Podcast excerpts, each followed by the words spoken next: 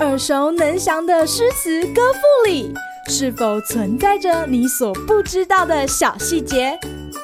快跟着师傅麦恩居一起补充韵文当中的小惊喜！大家好，欢迎来到今天的师傅麦恩居。今天要和大家介绍的是李商隐的《无题》。来世空言去绝踪，月斜楼上五更钟。梦为远别啼难唤，书被催成墨未浓。蜡照半笼金翡翠，麝熏微度绣芙蓉。刘郎已恨蓬山远，更隔蓬山一万重。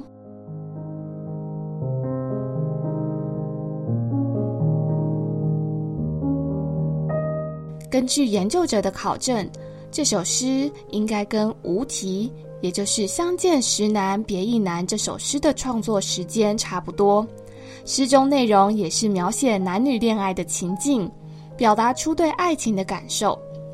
诗人从夜晚的一场梦境发端，写下自己做梦跟梦醒之后写信的过程，接着又描写女子华丽的卧房。想象思念的爱人此刻的情景，最后诗人发出了与爱人咫尺天涯的感慨。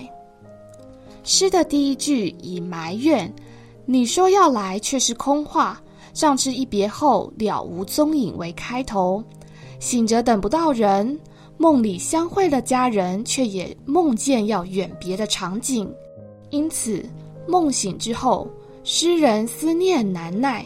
急急忙忙地磨墨，将自己的爱意与想念写下来，想寄给那不能相见的女子。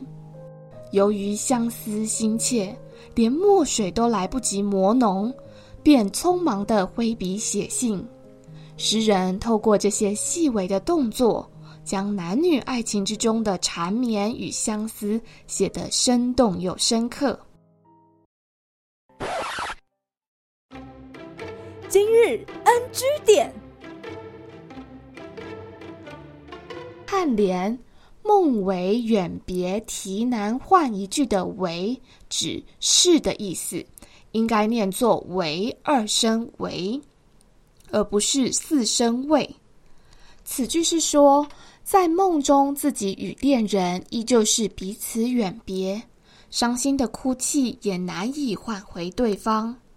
可见诗人在爱恋中思念爱人的心情是如此迫切，就连在梦中也反映出相思而不能相见之苦。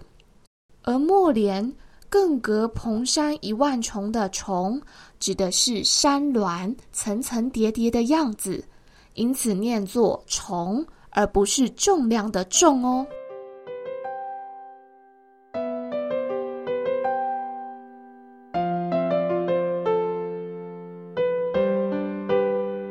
诗中的最后一句化用了《幽冥录》中刘成、阮照的故事。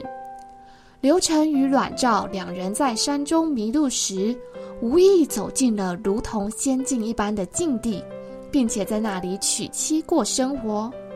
半年后，两人下山却发现外面的世界已经过了几百年。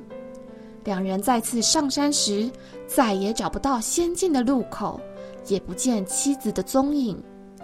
李商隐运用这个故事来形容与爱人虽然相隔不远，却无法见面的情境，与我们之前读到的另外一首无题诗中“蓬山此去无多路”一句相呼应，所抒发的是同样的感慨。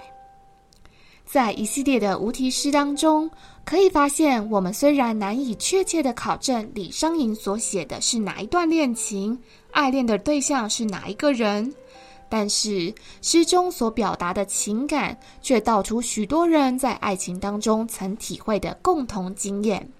这也正是李商隐的诗歌令人喜爱又着迷的原因之一吧。好啦。今天的师傅麦恩居就到此结束，我们下回再见喽，拜拜！感谢收听今天的师傅麦恩居，想要了解更多有关韵文的趣味知识，请记得按下订阅键，follow 我们，让你的诗词歌赋不 NG。